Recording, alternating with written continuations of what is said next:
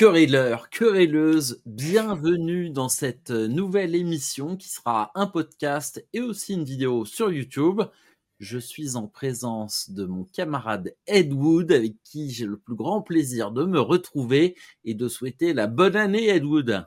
Bonne année, que ça fait plaisir de réentendre ce gimmick querelleuse, querelleur. Oui, on est là, on est de retour pour un numéro spécial et je crois qu'on va faire comme tous les autres podcasts et tous les autres vidéastes, on va faire notre top aujourd'hui. Je me porte en faux, on va faire un concept bien à nous, jamais vu auparavant, un top. un top de l'année 2023. Et un top. Te dire, on va pas faire un top. D'abord parce que ton top, il m'a l'air pas tout à fait organisé euh, tel que tu me l'as décrit. Et puis aussi parce que on va faire un bilan de l'année, de comment ça s'est passé. Nous, c'est une année sans querelle finalement, ou presque. Donc, euh, bah, on va voir. Mais pas sans cinéma. Et pas sans cinéma, peut-être moins de cinéma en ce qui me concerne parce que je suis pas parisien et que j'ai pas eu beaucoup de temps. Mais enfin, j'ai quand même vu des films et, et j'ai pu établir un, un top 10 mais avant, euh, j'ai envie de te demander si les fêtes se sont bien passées, si tu envisages cette année 2024 avec la frite, la banane, comme on disait dans les années 80. Ah oui, tu as plein d'expressions dans ta besace. Euh, bah oui, j'ai passé de, bonnes fêtes. Euh, je me suis exilé à la montagne avec ma petite famille et mon nouveau chat. J'ai un chat maintenant. Ah, tu n'es plus le seul querelleur à, à, avoir un chat. J'ai un, un chaton de, de 5 mois maintenant. Ah Et on est parti à la montagne. J'ai eu de la neige, j'ai eu euh, du temps calme, j'ai eu des balades euh, en, forêt avec euh, la neige jusqu'aux genoux. C'était cool. J'ai eu des cadeaux qui se rapportaient au, cinéma, ça c'était cool aussi. Alors j'ai eu des, des, bouquins, un bouquin qui a l'air super bien sur sur le tournage de, du Parrain. Donc j'avais déjà vu la série là qui était sortie l'année dernière, j'avais dévoré ça et là j'ai hâte de, lire ce bouquin. Ouais, et j'ai hâte de lire ce bouquin qui a l'air euh, beaucoup plus documenté et proche de la réalité. Hmm. Et euh, voilà, j'ai eu, euh, j'ai eu un Lego, un Lego Indiana Jones, c'est mon Lego annuel. Et, euh, et savais-tu qu'il y avait un jeu Robocop qui nous replonge dans, dans l'univers de. J'ai vu, j'ai vu des, des tests, euh, notamment chez, euh, chez euh, Seth du Grenier, le comparse du JDG. Bon, moi, je joue pas au jeu next-gen, hein, tu sais que je suis encore sur Zelda pour les trois prochaines années. Mais, mais il a l'air pas mal, ouais, l'ambiance a l'air sympa. L'ambiance y est, techniquement, c'est pas très très joli. Euh, mais, euh, mais on est bien dans l'ambiance du film et c'est assez sympa. La question importante, c'est est-ce qu'il y a le score de Basile Polidouris il, il, est là par moment, oui. Je ne sais pas si c'est le score euh, exact de l'original, mais en tout cas, il y a, il y a le gimmick qui revient, les, les, notes qu'on reconnaît tout de suite, surtout dans les séquences de fusillade. Donc je pense que oui, c'est c'est respecté. Oui. Mais écoute, en 2030, quand j'achèterai une PS5, je jouerai au jeu Robocop. On dirait un jeu PS3. Hein. Ah ouais, moi je joue ouais. console d'occasion. Euh, je ne suis pas intéressé par les progrès techniques. Ce qui m'intéresse, c'est le gameplay et l'ambiance. Donc euh, voilà. Bah écoute, euh, bien, bien. Et toi, tes vacances alors? Alors, bah, mes vacances n'ont pas été super reposantes parce que c'était en famille, la grosse famille avec les 11 cousins, donc mes neveux, nièces et mes filles réunis mes parents euh, qui ont passé les 80 printemps. Et, euh, et voilà, donc euh, on a trop mangé. j'ai pas bu parce que je ne bois plus depuis plus de six mois maintenant. Et ouais, c'était crevant. C'était crevant. Heureusement qu'on reprend le boulot pour se, se, reposer un peu. Et manger équilibré au self. Ouais. Et, euh, et euh, mais c'était très sympa, ça, voir les cousins s'amuser entre eux, c'est euh, c'est assez génial. Donc euh, c'est malheureusement trop rare puisque mon frère habite très loin à Helsinki. Et voilà. Tu as pris des résolutions d'aller un peu plus au cinéma? Le cinéma, ben tu vois, j'ai laissé expirer ma carte UGC. Je vais peut-être en refaire une, ah! mais mais euh, je me dis que je vais payer mes séances et que c'est pas grave de pas voir 500 films par an qui compte, c'est de voir euh, ce qu'on a envie de voir et euh, dans de bonnes conditions. Et j'avoue que la carte faisait un truc, c'est que je me donnais plus le choix dans la salle, parce qu'en gros, la salle du GC près de chez moi, c'était toujours la même. Et j'étais dépendant de la programmation. Et donc voilà. Donc on verra. Au printemps, je pense que j'aurai plus le courage d'affronter les transports en commun pour aller à Paris.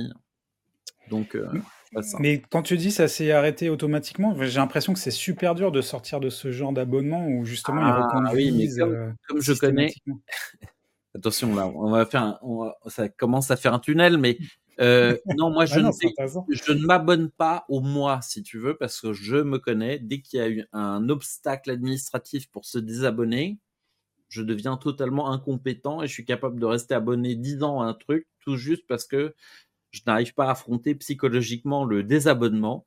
Donc, quand je me suis abonné, j'ai dit je paye pour un an. J'ai payé pour un an. Et à la fin de l'année, c'était euh, terminé. Donc, j'aurais dû renouveler. Je ne l'ai pas fait. Bon, je reprendrai peut-être. Après, il y a des périodes qui donnent plus envie de s'abonner que d'autres. Donc, euh, on sait qu'au moment du festival de Cannes et à la rentrée, il y a beaucoup, beaucoup de films. Euh, peut-être là, ça vaudra le coup pour aller voir un film tous les jours. Euh, je sais pas. Je vais peut-être. Euh, je sais pas ce que je vais faire. Pendant les Jeux Olympiques, je vais peut-être m'installer, prendre un cinéma pour ne faire que ça. et ne pas entendre parler des Jeux Olympiques. Bah, tu sais que pendant les Jeux Olympiques, il n'y aura justement pas de tournage. Et là, c'est c'est un peu le gros problème de tous les comédiens de complément qui, qui font beaucoup de figurations. Euh, tel que moi, par exemple, parce que vu que le spectacle a un petit peu décliné, on, est obligé de, faire des à côté comme ça. Et euh, la période de mai à, peut-être septembre, voire même euh, octobre, parce que je crois qu'il y a les Jeux paralympiques. Oui, enfin, les un peu problématique. non, mais parce que en, fait, les, ça, paraît une longue période, mais c'est juste que les, les productions ne, ne vont pas s'engager dans cette période-là, c'est tout. Ah oui, mais il y a euh, beaucoup de films faits en province. Oui, il y, a déjà beaucoup d'annonces pour Marseille, euh, ah. pour, Lyon et tout ça. Alors, euh, on va citer 10 films chacun. Certains seront peut-être en commun. Certains oh là, oh là, 10 seulement pour un top 10 bah, Est-ce que tu n'aurais ah. pas triché, toi? Parce que les, autres années, je te connais, tu as mis des ex partout. À la a aucun ex mais comme j'ai vu moins de films cette année, il y avait moins d'embouteillage pour réussir. Et puis, peut-être aussi que j'ai élevé mon niveau d'exigence pour me plier aux 10 films. donc, ça Moi, j'avoue que ça. J'avoue que je n'ai pas respecté du tout. D'une part, il n'y en a pas 10, il y en a plus. Et d'autre part, je ne les ai pas classés. En fait, euh, j'étais parti sur euh, l'idée du top, effectivement, mais en même temps, la, hiérarchisation des films, c'est un, peu euh, artificiel et totalement. Et, il y en a peut-être trois qui se dégagent chez moi, mais après le reste, c'est un peloton et j'arrive pas trop à déterminer qui est devant qui. Donc essayons comme ça. Toi, je, je crois que tu es plus ordonné. Je te propose qu'on essaye de monter en puissance et puis de toute façon, on s'écharpera pour les trois premiers et on verra bien où ça nous mène. Euh, c'est pas très grave, les gens sont habitués euh, à querelle et peut-être pas à, notre podcast. Podcast qui va hum, peut-être subir un, refresh, un renaming, comme euh, on ne dit pas dans le, dans le milieu, euh, pour plein de raisons. Mais bah déjà depuis le début, le, nom n'est pas fixe. Mais... On a fixé un nom, mais euh, on bah, n'était pas. C'est le podcast de Querelle, mais le podcast en lui-même n'a pas encore de nom fixe. Écoute, je vais commencer, je vais en donner un. Tu vas en donner deux. Je donnerai deux suivants, etc. Puis, euh, et puis les films dont on a déjà parlé, parce que toi ou moi les aurais cités, ben, on reviendra pas dessus. Et en, en dixième position, mon top, parce que moi j'ai suivi les règles, monsieur. Euh, j'ai mis le nouveau film de Hayao Miyazaki, Le garçon et le héron, dessin animé japonais. Euh, on peut plus jamais dire le dernier film de Miyazaki parce qu'il va un peut-être dans dix ans, on ne sait pas.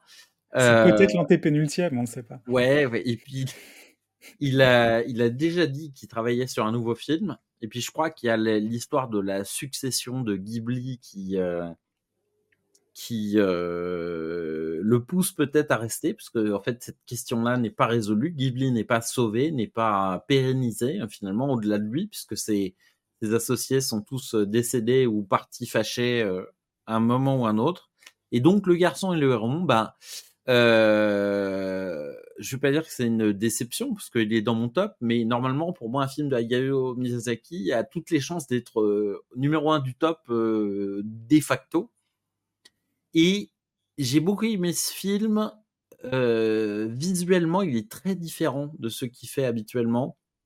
Il y avait un côté hyper prolifique, parfois un peu brouillon, mais dans le bon sens du terme, c'est-à-dire que il y avait des, il y a des flous, il y a, du tumulte, il y a de la couleur, et il nous amène dans cette espèce de, trip euh, qui raconte en fait l'histoire simple d'un garçon qui doit euh, aller outre le deuil euh, de sa mère. Je, ne divulgage pas parce que c'est pratiquement dans les trois premières minutes du film que ça se produit. Et pour nous raconter cette histoire simple, il nous emmène très très loin. Il y a quelque chose de très déstabilisant dans le film, c'est que euh, il n'y a pas de fil conducteur, il n'y a pas d'aventure, et il y a mmh. finalement pas tellement de parcours du héros. Le héros, il est brinque par les événements du film, par les univers et les personnages euh, qu'il rencontre, mais c'est drôle, c'est beau, c'est poétique comme on le dit souvent, mais finalement, euh, là, je pense que ça, ça, ça se justifie et j'ai vraiment euh, passé un moment délicieux. Mais je dois dire que tout Miyazaki euh, que c'est, ça ne fait pas partie de ceux que je peux me dire, euh, je vais le revoir vendredi soir et tiens peut-être dimanche après-midi aussi, quoi, comme ça pourrait m'arriver avec un Mononoke ou Totoro que j'ai vu mille fois quand mes filles étaient enfants. Alors moi, il n'est pas du tout dans mon top, donc je vais un petit peu compléter ce que tu dis avec mon avis. Euh, il, m'a surpris comme toi, j'ai été dérouté comme toi, et euh, par contre, euh, comme tu dis, il n'y a pas de, fil conducteur et de, trame qui te prend par la main, et pour le coup, ça m'a laissé sur le côté en fait, et j'ai pas suivi le chemin avec le personnage. j'ai trouvé que moi j'aime bien quand un réalisateur, quand il avance en âge, arrive à épurer complètement son art Mmh. Et là, c'est le contraire qui se passe. Il y a, y, a, y a, une boursouflure de tous ces talents. Et euh, ah, il y en a, bah, il y, en a beaucoup partout. Euh, euh, c'est ce que je reprochais euh, quand on a parlé du, du Scorsese aussi. C'est de faire une démonstration de force. plus que de d'emmener de, le, le, spectateur avec lui. Et il y, a plein de choses qui m'ont gêné. Y a, par exemple, au tout début, euh, le, le, jeune héros et euh, on vient le chercher, je sais plus à quel endroit, en voiture, et c'est un véhicule qui est à la Miyazaki, mmh. mais qui est animé très, de manière très étrange. C'est que tout bouge dans la voiture, tout, y a le, moindre petit tissu, euh, le fauteuil tremble, tout, tout bouge. Mmh. Et, et, et, je trouvais que c'était trop, quoi. Que du coup, ça trop euh, de, course au réalisme, enfin au pseudo-réalisme, euh, tue finalement l'impression de vérité de, de, ce véhicule. Alors que dans d'autres films, il a des véhicules qui sont très droits, euh, qui, qui, ne font qu'avancer dans le plan sans bouger, sans que les éléments qui constituent le, véhicule soient animés. Et tu as plus une impression de vérité. quoi. C'est ça qui m'a gêné. Parce que maintenant qu'il est vieux, il bouge. non, j'ai l'impression que c'est une volonté de tout rendre vivant dans, à l'image. Et qu'il n'y a, plus de, choses fixes, en fait. Et, c'est le côté un peu de ce film déstabilisant, c'est qu'on n'a jamais l'impression d'avoir les pieds sur terre. C'est-à-dire qu'on est tout le temps euh, euh, en flottement. Et euh, moi, je trouve que c'est un sentiment assez grisant. Et puisque je vais pas essayer de te convaincre, euh, en revanche, j'aimerais, j'aimerais parler avec toi de l'aspect euh, qui a été discuté lors de la sortie du film de est-ce que c'est un film tout public bien sûr, mais à destination des enfants, ou est-ce qu'au contraire les enfants peuvent le trouver un petit peu trop dur, d'après toi? Mmh. Moi, je pense que ça, ça, ça peut être euh, limite traumatisant, en fait. Parce que justement, il n'y a, rien à se raccrocher.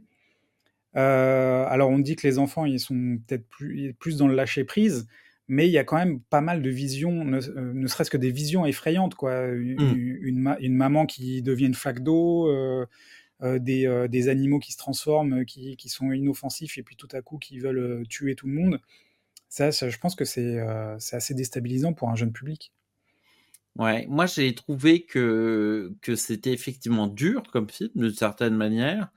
Euh, bon, pas le tombeau des, Lucioles euh, quand même, mais, j'ai quand même eu le sentiment que la vision qu'il avait eue, c'était aussi pour dire aux enfants qu'ils devaient grandir et qu'il était là pour leur, pas leur donner un chemin, mais leur donner des guides et, euh, et pour ça, c'est pas mal. Et d'ailleurs, j'ai étonné, j'ai un copain euh, dont les enfants sont plus jeunes que les miens, et même assez jeunes. Et en plus, euh, contrairement à, mes filles, ils voient pas énormément de films, donc ils sont pas sont pas blindés comme mes filles qui ont déjà vu tous les trucs les plus horribles que tu peux voir. Bah, sauf sauf le Mad Dog qui a fait craquer ma petite.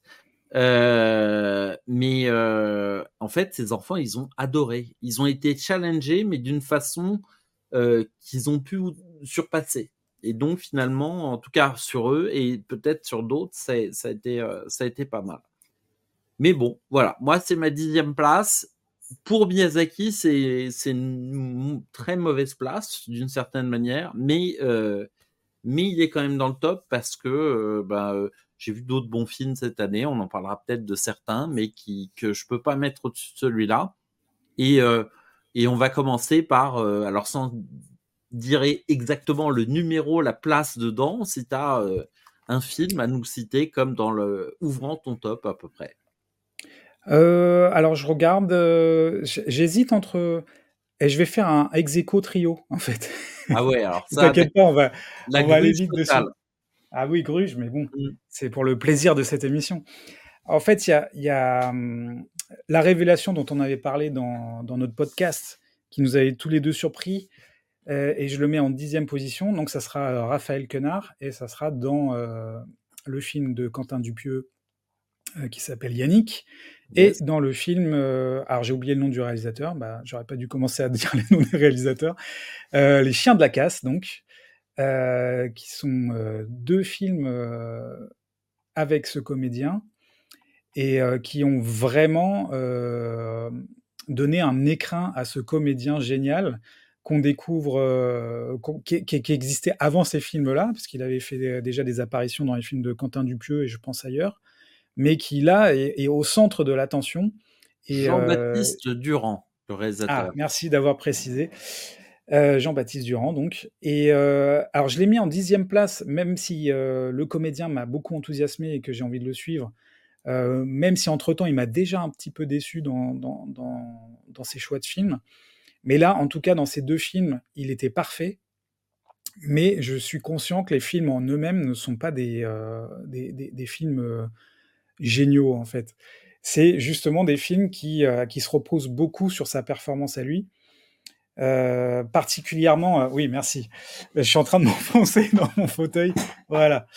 Euh, ça, se repose vraiment sur sa performance. Alors, moi, je mets euh, les chiens de la casse au-dessus de Yannick, euh, parce que c'est là vraiment que j'ai découvert euh, le, le, talent, le phrasé particulier, la, gouaille de, de Raphaël Quenard. Et j'ai appris en, en, regardant un peu autour du film que euh, le, le, le, réalisateur, au départ, euh, voulait faire changer ce phrasé au, à son comédien, ah, lui, lui, demandant, lui demandant même peut-être d'aller prendre des cours d'orthophonie. Et euh, il s'est ravisé et il a fait le bon choix, effectivement, de, de laisser ce personnage tel quel. Enfin, le comédien prendre son personnage avec son phrasé et, euh, et, ça donne ce, ce film qui est, qui est assez, euh, assez chouette. Je sais pas si tu l'as vu, Chien de la casse. Non, toujours pas. Il fait partie des, des regrets de l'année, des films que j'ai pas eu le temps d'aller voir, aussi parce qu'ils n'étaient pas forcément distribués en banlieue aussi bien qu'à Paris. Euh... Et que le- c'est un, fi- voilà. un- un film sur euh, le désœuvrement de jeunes qui traînent euh, dans, dans- dans un bled. euh, alors, je sais plus euh, e- exactement dans quel contrée, mais euh, en tout cas en province, et, euh, et qui où la vie est lente, où la vie euh, est monotone et où il se passe pas grand-chose. Et c'est un rapport de force entre, entre deux amis, dont, dont l'un est, est comment on, dit le mot à la mode, un peu toxique. Bon, c'est un rapport entre deux, deux hommes qui, qui ont du mal à, à exprimer leurs sentiments l'un envers l'autre. Et, euh, et j'ai trouvé ça vraiment, vraiment chouette. Et euh, par contre, là, sur le, sur le Quentin Dupieux, je pense que toi, il est peut-être dans ton top un peu après. Il est dans mon top, il est plus haut que ça. Et euh, Ouais. bah, Yannick, peut-être on en reparlera après, si tu veux bien. D'accord, on en reparlera après. Alors là, tu nous as donné deux films finalement, mais tu as dit qu'il y en avait trois dans ton, en dixième place. Bah, le troisième, parce que en fait, euh, je voulais des films qui se basent sur. euh, J'ai fait une triplette de films qui se basent sur le comédien, en fait. Le, la, la mise en scène, la réalisation, pour moi, est, est- est- est assez euh, banale, mais euh, le, le comédien fait tout. Et le troisième film dans ce genre-là, c'est Youssef Salem a du succès avec Ramzi Bedia. Et là, j'ai redécouvert Ramzi Bedia que bah, j'ai adoré quand j'étais euh, euh, ado, jeune adulte, euh, pour, pour sa bêtise en duo avec Eric. Ils ont pris chacun leur envol de leur côté. Eric a pris un peu d'avance parce qu'il il a fait des choses très intéressantes telles que la série Platane, où il explorait un petit peu ce qui se faisait chez les anglo-saxons, c'est-à-dire une sorte de d'autofiction euh, qui, qui décale vers le- vers l'absurde. Et euh, donc, il avait fait des bons choix de films, alors que Ramsey, euh, il s'est un petit peu fourvoyé dans, plusieurs projets.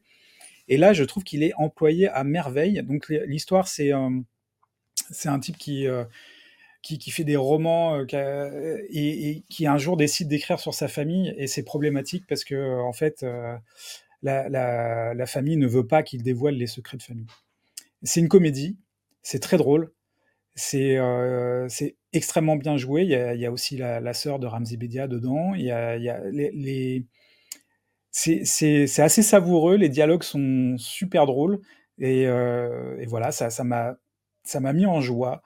Le terme euh, toxique que j'ai employé tout à l'heure était à la mode. Là, l'autre mot à la mode que je vais employer, c'est feel good movie, qui, veut un peu rien dire, mais euh, je suis ressorti vraiment joyeux, content d'avoir vu ce film, et, euh, et avec plein de, de rire. Ben écoute, euh, tant mieux. Je te le conseille. je l'ai- l'ai noté parce que je l'avais pas noté dans mes regrets, mais euh, c'est vrai que tu avais dû, dû m'en parler à un moment ou un autre. Euh, moi, j'aime bien Ramsey aussi. Il a un côté énervant quand il apparaît en dehors des films. Sa façon Oui, d'être, c'est possible. quand il est dans euh, les émissions sur Prime Video ou quand il passe à la télé, etc. Mais comme comédien, je le trouve toujours très drôle. Il a un sens du timing et de la, de la réplique qui est excellent. Et, euh, et euh, je crois pas comme dans la vraie vie, il arrive à se moquer de lui-même dans les films et ça le rend très agréable dans ce contexte. Oui, il est plein d'autodérision dans ce film. Euh, énervant, il l'est, hein, parce que euh, moi, les, les cinq premières minutes, j'ai failli partir, en fait. Ah Je me suis fait avoir parce que c'est, euh, en fait, les cinq premières minutes, c'est euh, son livre. Hmm. Et euh, donc, c'est son livre mis en image. Et donc, il est en voix off derrière et il surjoue, c'est horrible. Je me suis dit, je vais pas tenir. Si c'est ça tout le film, ça va être horrible. Et en fait, on se rend compte qu'il est juste en train de lire sur un plateau de télé euh, une émission genre Oui, euh, c'est une mise en la grande, li- On grande li- ça. librairie, etc. Et après, on part vraiment dans, dans ce personnage et, euh, et j'ai- adoré. Je vais mettre Babylone en fait. Babylone en neuf. Ouais, ouais. Ok. In extremis. Mais J'ai beaucoup. euh, bah, oh, oh, euh, c'est un film tonitruant, un film euh, euh, qui, euh, qui est fatigant, un film euh, euh, tourbillonnant, un film de comédien aussi, mais avec de la mise en scène, euh, un film qui euh, déclame à la fois euh, l'amour et la détestation d'Hollywood. Euh, c'est un film euh, grandiloquent et en même temps euh, avec une certaine finesse. c'est un film gros comme un éléphant qui chie, mmh. mais en même temps léger comme, comme un numéro de claquette. c'est c'est une, parodie sombre de, de, des mince, de Chantons sous la pluie. c'est une ode aux petites mains du cinéma. Il y a, y, a, y a, plein de choses dedans. C'est très très riche. Je me suis pris une baffe. J'étais tout étourdi en sortant du film. Euh, images, musique, euh, jeu d'acteur. Et, et, et, en fait, je, je me suis senti un peu bluffé. J'ai trouvé ça sublime dans le sens un lapin pris dans les phares trouve une voiture qui arrive sur lui sublime. Mais je me suis demandé si ça allait rester dans le temps. Et là, on est à la fin de l'année. Et cette claque, quand même, que j'ai reçue, parce que je crois que c'est sorti en, tout début d'année, ça. Bah, j'en ai, encore le souvenir. J'ai encore la joue un peu rouge. Et, ça fait que ça reste dans le top, même si il a baissé un petit peu tout au long de, l'année, mais il est, il est quand même là. Écoute, moi je l'ai découvert il y a quelques jours, hein, puisque j'étais très en retard. Je crois qu'on était non, c'était juste avant 2024 quand je l'ai. C'est peut-être même un des films que j'ai regardé le soir du, du, du réveillon. En fait, c'est un film qui parle vraiment de cinéma, qui parle du cinéma et qui montre des choses que on a vu par bribes. Il rentre quand même assez dans le détail. Il est très descriptif et technique et c'est vachement intéressant. Il y a une scène avec l'émergence du parlant où le personnage de Margot Robbie, qui est un des trois protagonistes du, film, tourne une scène pour la première fois filmée sur un soundstage et j'avais jamais compris pourquoi les studios s'appelaient des soundstages puisque avant on tournait n'importe où sans le son et pour le son il a fallu créer des studios capitonnés spécifiquement pour, pour les tournages. Et on voit la situation terrible de ces gens qui faisaient tout dans un foutoir euh, sans doute un peu exagéré dans le film, se retrouver dans un carcan ultra précis parce que le son était à l'époque trop mauvais pour euh, ne pas être trop exigeant. Et cette scène-là, qui dure dans le temps, en plus dans le film, je crois que ça doit bien durer 20 minutes, euh, elle est fantastique. Et c'est un film qui parle vraiment de cinéma et qui s'adresse peut-être que aux personnes qui aiment vraiment le cinéma au point euh, de, de, se faire plaisir en faisant comme, comme DiCaprio dans Once Upon a Time in Hollywood, faire Ah oui, là, c'est des références à ça, etc. Et puis, d'autre part, moi, j'avais pas eu envie d'aller le voir quand il était sorti parce que la bande-annonce était, à mon avis, très mauvaise parce qu'elle était là pour nous vendre Brad Pitt, Margot Robbie. Le troisième personnage qui est techniquement le personnage principal apparaît quasiment pas, enfin on l'identifie pas dans la bande-annonce comme étant le fil rouge du film. Et on était là pour nous dire ah ouais c'est un gros bordel, il y a du bruit, il y a deux acteurs connus qui en font des caisses. Alors que le film, comme tu l'as dit, est beaucoup plus subtil que ça. Il va vraiment euh, nous montrer, nous, permettre de comprendre justement ce qu'il y a de extrêmement aimable dans le, Hollywood de cette époque-là et de extrêmement détestable. Et euh, moi, j'ai vraiment pris un pied formidable. Euh, je vais faire un aveu ici. Euh, je l'avais pas, je voulais le voir parce qu'on préparait cette émission. j'ai trouvé une copie illicite et j'ai commandé aussi sec le Blu-ray pour le revoir la semaine prochaine avec mes filles parce que euh, c'est une vraie réussite euh, et, il est dans mon top un peu plus haut que toi, mais, euh, mais franchement, une place méritée et, euh, et euh, je pense que c'est un film qui va rester. Moi, j'en suis à mon numéro 9 et pourtant, tu as déjà cité cinq films. moi, j'ai mis un film dont tu m'as avoué que ça t'avait pas plu. Donc, je, vais, je vais y aller fort sur mes appuis. En neuvième position, moi, j'ai mis Misanthrope. Ah oui, d'accord. To Catch a Killer. pourquoi? Parce que principalement la mise en scène que j'ai trouvé vraiment ciselé, des images magnifiques, mais j'ai un bémol sur les images. Euh, ça se passe pas à New York, hein. je sais pas dans quelle ville ça se passe, j'ai pas retenu ça, ce point de. C'est une ville américaine, et la ville est filmée comme j'ai jamais vu une ville américaine filmée. C'est-à-dire que depuis Taxi Driver, j'avais pas vu des scènes euh, de rue et de bâtiments aussi incroyables à regarder sur un sur un grand écran. Euh, il y a une actrice qui est, je trouve, extrêmement charismatique. Et le film a quelques défauts, mais finalement, il nous raconte une histoire de polar qui est crédible, même si elle pousse pas mal les curseurs. Et j'ai retrouvé dans ce film bah, un peu de Seven, un peu de euh, Silence des agneaux, mais finalement, dans un, dans un carcan d'histoire, de, scénario beaucoup plus réaliste, et euh, je pense que de ce point de vue-là, je préfère l'histoire à celle de Seven, qui, quand on s'arrête cinq minutes dessus, est complètement euh, irréaliste, même si la, la, la, réalisation de David Fincher nous a adhéré un petit peu à tout. Euh, la réalisation, tant qu'on est en extérieur, elle est indestructible. Mais alors, dès qu'on a des scènes de dialogue dans une pièce, je ne sais pas ce qui s'est passé, mais on est passé d'une cinématographie fantastique à une cinématographie euh, où on sent que c'est pas une caméra avec du film dedans, mais que c'est bien de la vidéo.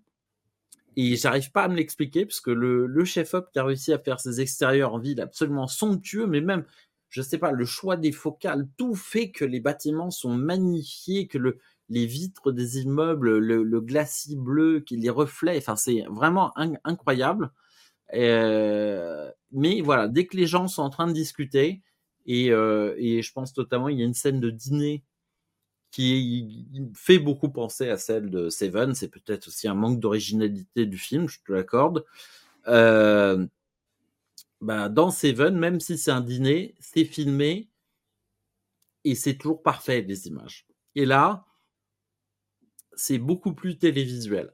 Donc, euh, malgré tout, je l'ai mis dans mon top parce que ben moi, j'avais pas vu un polar comme ça depuis les années 90.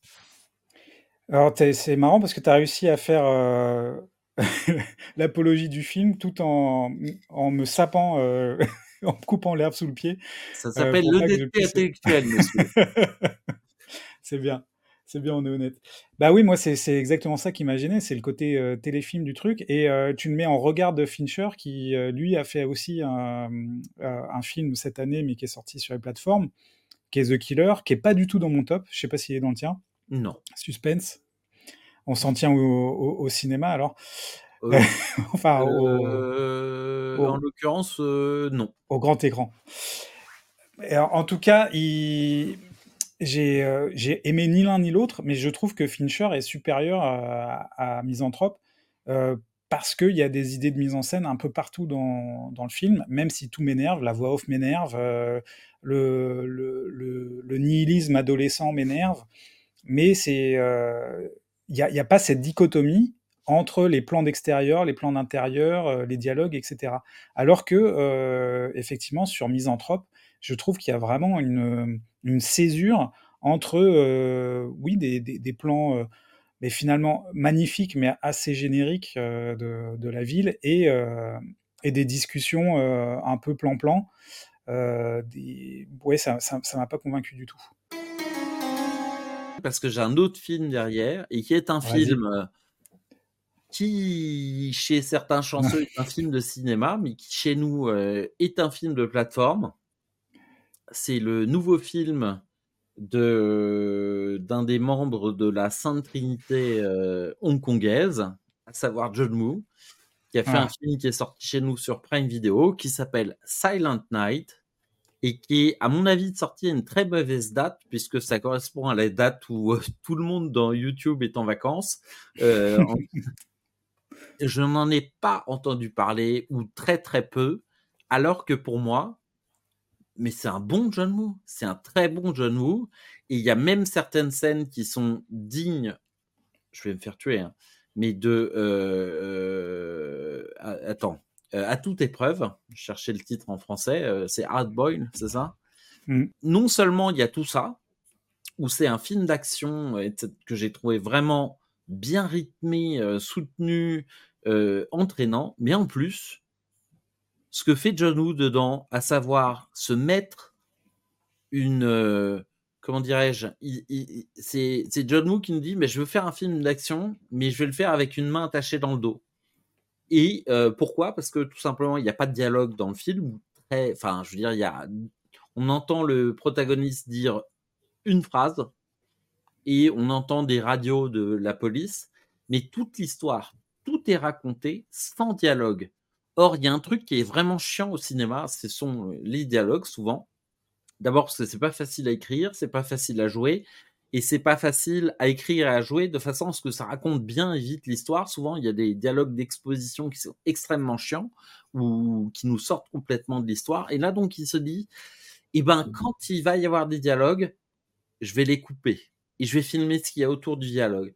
Quand euh, mon personnage principal euh, devra parler, eh ben, pas de bol. Il a plus de vocale, il ne peut plus parler. Donc, tout va passer par la mise en scène. Et c'est un film qui dure pas très longtemps, je crois ça dure moins de deux heures.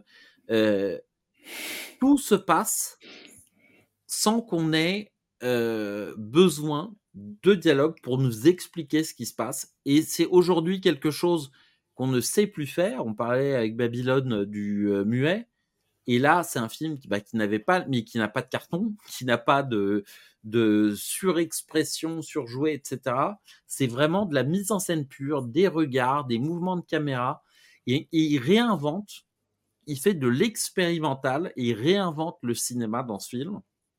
Et je pense que ça doit dérouter de nombreux spectateurs, c'est logique, mais que c'est vraiment un film. Euh, je pense que euh, les écoles de cinéma, par exemple, doivent montrer ce film parce que c'est voilà, racontez une histoire, mais ne me faites pas chier avec un dialogue. Faites-le uniquement par vos cadrages, vos mouvements de caméra, vos, euh, votre montage. Et oui, l'habillage sonore est présent. Euh, j'ai trouvé ça formidable et je ne t'ai même pas posé la question si tu avais pu le voir avant qu'on fasse cette émission. Et non, je n'ai pas pu le voir. Euh, tu, as, tu en as très peu entendu parler, mais peut-être dans une émission, euh, un podcast qu'on a réalisé tous les deux, parce que je t'en avais parlé, mais tu voulais pas savoir ce quelle était la contrainte. Euh, tu voulais pas être divulgaché, je sais pas si tu te souviens, c'était dans oui, un oui, c'est vrai qu'on en avait parlé, mais personne n'en a parlé. Et, non, mais je suis assez impatient de le voir. Après, euh, j'ai eu quelques échos qui disaient que c'était téléfilm, que c'était euh, c'était pas du grand John Woo et tout ça. Mais je ferai mon avis par moi-même, d'autant que bah, c'est gratuit, c'est sur les plateformes. Enfin, c'est gratuit. Non, si tu payes l'abonnement, mais euh, c'est facile à voir, quoi. C'est disponible. C'est disponible. bah écoute, je te le conseille, je te le conseille franchement.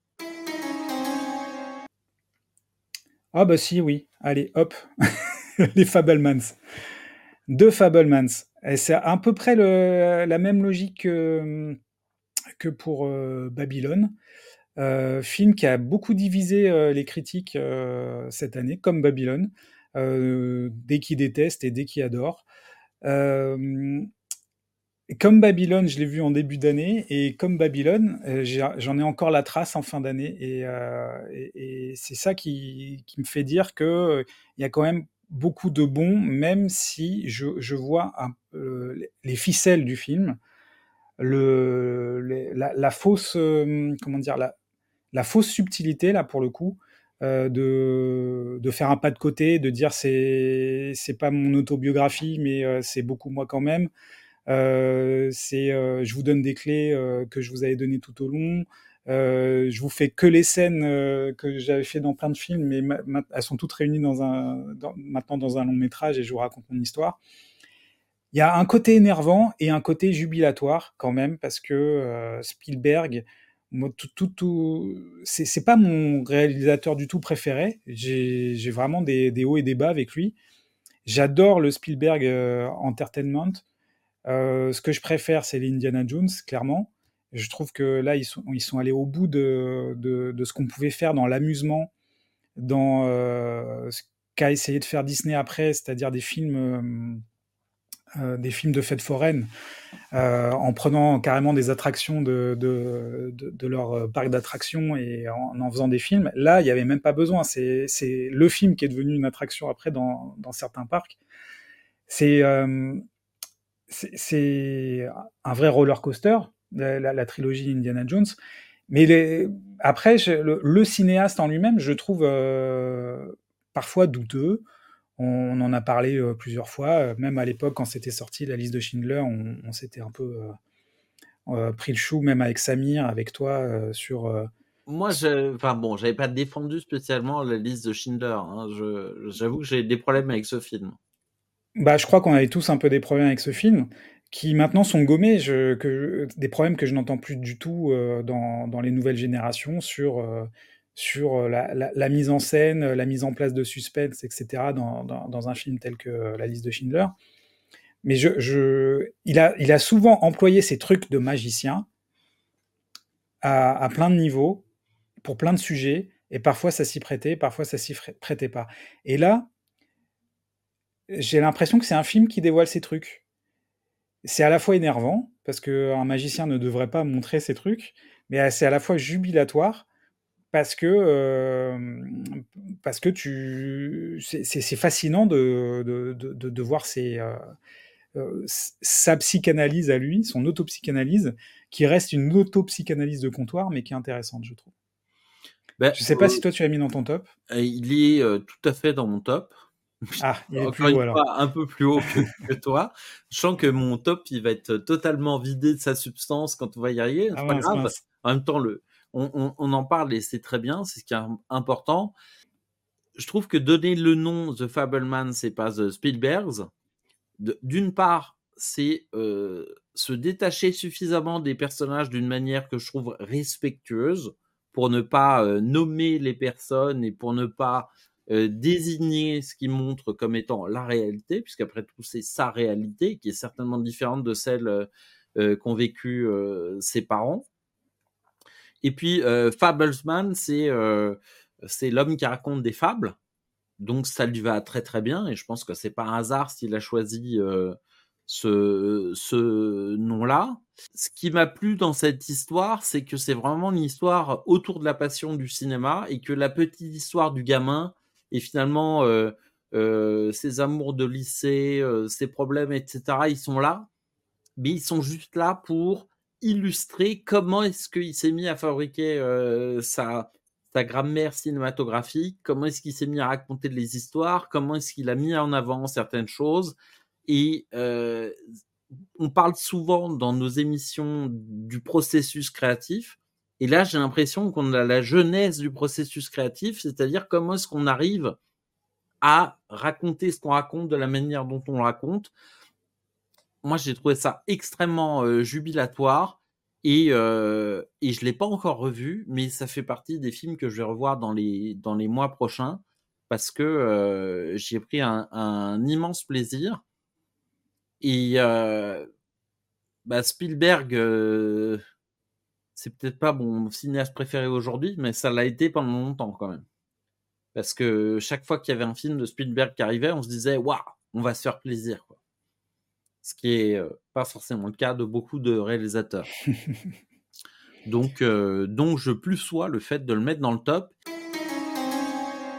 Execo, euh, tu vas voir pourquoi je les mets de pair, c'est Ricardo et la peinture. C'est de Barbet Schroeder. C'est un documentaire. Et Perfect Days de Wim Wenders, qui n'est pas un, un, documentaire, mais qui est filmé à la manière d'un documentaire. Et les deux, je les ai euh, beaucoup aimé. Euh, Ricardo et la peinture, donc on suit euh, un ami de, donc de, de Wim Wenders, Ricardo, qui, qui est peintre, qui s'est exilé en. Wenders, ou alors il y a un problème. pardon, pardon, pardon. De Barbet Schroeder. De Barbet Schroeder, de Barbet Schroeder, bien sûr. Et on, on, le suit donc dans, dans, son bled en Bretagne, je pense qu'il est près de Morlaix, et il, il, va chaque jour, inlassablement, euh, dans une grotte hyper difficile d'accès, euh, qui n'a que euh, un temps limité de, d'accès sans, sans, eau, quoi, de, sans être submergé. Et il fait une peinture de, cette grotte, mais sur des petits carrés, enfin sur des petits rectangles en bois. Et il, il, dessine un rectangle, il le peint, et il passe au suivant, il passe au suivant chaque jour, et après il assemble tout ça pour voir ce que ça donne, pour faire une espèce de, de, de panorama de la grotte. C'est assez fascinant. Alors déjà, les, comme tu dis, voir quelqu'un au travail, c'est quelque chose qu'on aime bien tous les deux. Euh, voir euh, le, processus créatif, on adore. Et là, on, est vraiment avec la patience de Barbet Schroeder qui, euh, qui suit son ami partout. Et le deuxième truc qu'on adore, en tout cas moi, que, qui, me fait vibrer, c'est la transmission. Et ce type-là a créé une école de, peinture et de dessin dans son bled, où il y a des, jeunes, des, ados qui, qui, viennent le voir et il transmet sa passion. Et c'est une heure et demie de transmission de passion, de référence à des, euh, à des théâtres, à des théâtres, des tableaux qui, qui sont le théâtre d'aventures extraordinaires. Et c'est c'est hyper généreux. C'est un mot qu'on aime bien chez Querelle, la générosité des films et la générosité des gens. Et là, t'as qu'une envie après, c'est euh, déjà c'est de voir où est son bled pour euh, voir si tu peux aller voir les tableaux en vrai exposés. Et tu as, as, envie d'aller au musée, et tu as envie d'aller voir les tableaux, et de, de, de te réintéresser à, à l'art pictural. Et l'autre euh, film, c'est Perfect Days, donc de Wim Wenders, un film qui m'accueillit. Oui, un film de chiottes, c'est ça. J'ai aimé un film de chiottes. Euh, J'ai entendu beaucoup de critiques sur ce film, notamment euh, des, des, émissions qui disent euh, c'est un film de, de, chiottes, mais on ne voit jamais les, les, fluides et les excréments, et c'est toujours très propre, et c'est une vision très fantasmée euh, de la chose. Mais c'est un film qui, sur le papier, peut m'énerver. C'est Wim Wenders qui, qui suit donc son comédien qui va incarner quelqu'un qui nettoie les toilettes publiques. Et on ne saura pas vraiment son, son, passif, son passé, on le devine en creux, mais euh, on, ne sait rien de plus de juste le suivre dans des rituels La, la, les premières dix minutes, c'est son lever jusqu'à aller au boulot, jusqu'à nettoyer, et après, ça sera répété euh, ad vitam dans le film avec d'infimes variations.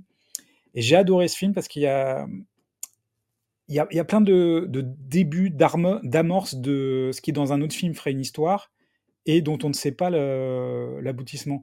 Il y a un petit côté, euh, je ne sais pas si tu te souviens de Urgence. Tu, tu, voyais cette série Urgence? Tout à fait, Urgence. Tu suivais? Chef-d'œuvre bah, de la télévision. Steven bah, c'est un petit chef-d'œuvre. Et euh, Michael Crichton. Oui. Euh, c'est il y a, y a ce, ce, petit côté, tu sais, on rentre dans l'intimité d'une personne, mais juste le temps de la consultation. Et après, on ne sait pas si euh, si la personne va succomber à sa maladie, si euh, la personne va accoucher ou ça. On voit juste aux urgences. Et c'est l'urgence qui, euh, qui, est résolue. Après, on ne sait pas le reste. Bah là, c'est un peu pareil. Il y a plein de petites amorces d'histoire comme ça. Et on ne sait pas. Urgence aux toilettes à Tokyo. non, mais c'est pas urgence. Mais c'est cette approche de scénaristique de ne pas aller au bout des histoires. Et de, ça m'a fait penser aussi à du Italo Calvino. Je sais pas si tu as déjà lu du Tout Italo à fait, Calvino. Mais, euh, quand, quand j'ai déménagé en Italie, c'est l'un des des premiers auteurs italiens que j'ai lus dans le texte. Et, ben, et là, il, a, il, a fait un roman, Italo Calvino, qui s'appelle Si par une nuit d'hiver, un voyageur. Et c'est un c'est euh, une succession de débuts de romans. Et on ne saura jamais la suite. Et à chaque fois, on se fait prendre par le début du roman, on a envie de savoir la suite, et puis on passe à autre chose, et on passe à autre chose. Ben là, c'est un peu pareil. C'est un film un peu jukebox, tu sais, avec des musiques euh, très attendues. Et il va y avoir du Nina Simone, il va y avoir du euh, House of the Rising Sun, des, choses hyper rebattues, avec une, une, apologie du, euh, du numérique, euh, de l'analogique, pardon, euh, avec les cassettes, un culte des cassettes. Alors c'est plus le vinyle, là c'est les cassettes audio à bande.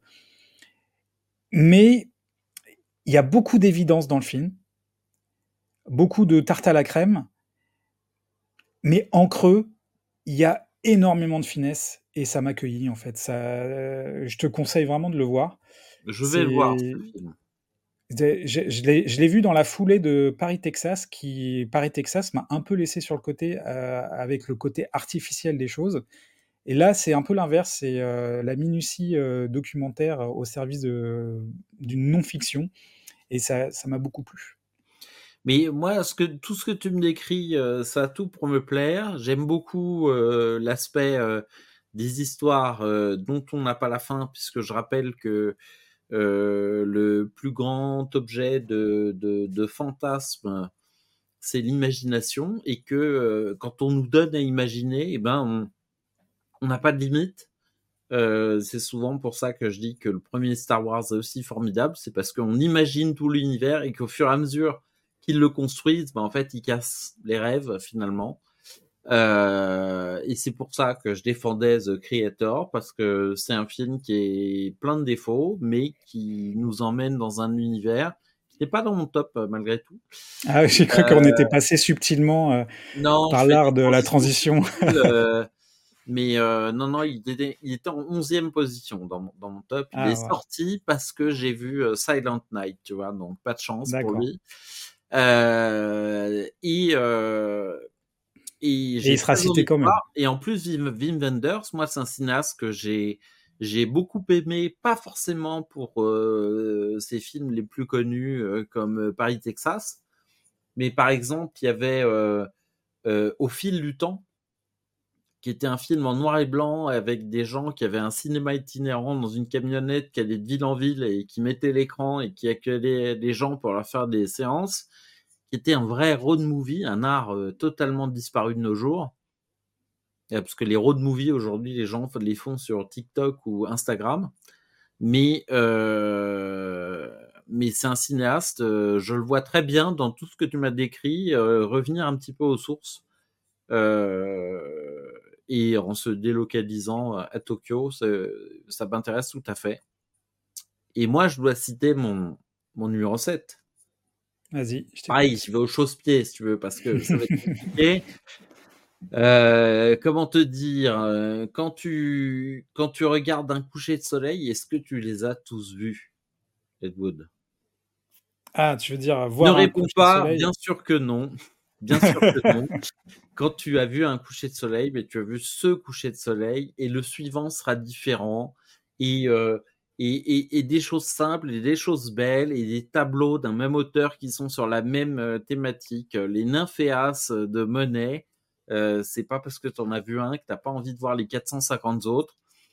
Eh ben, euh, moi j'ai envie de, défendre ce film de la même manière.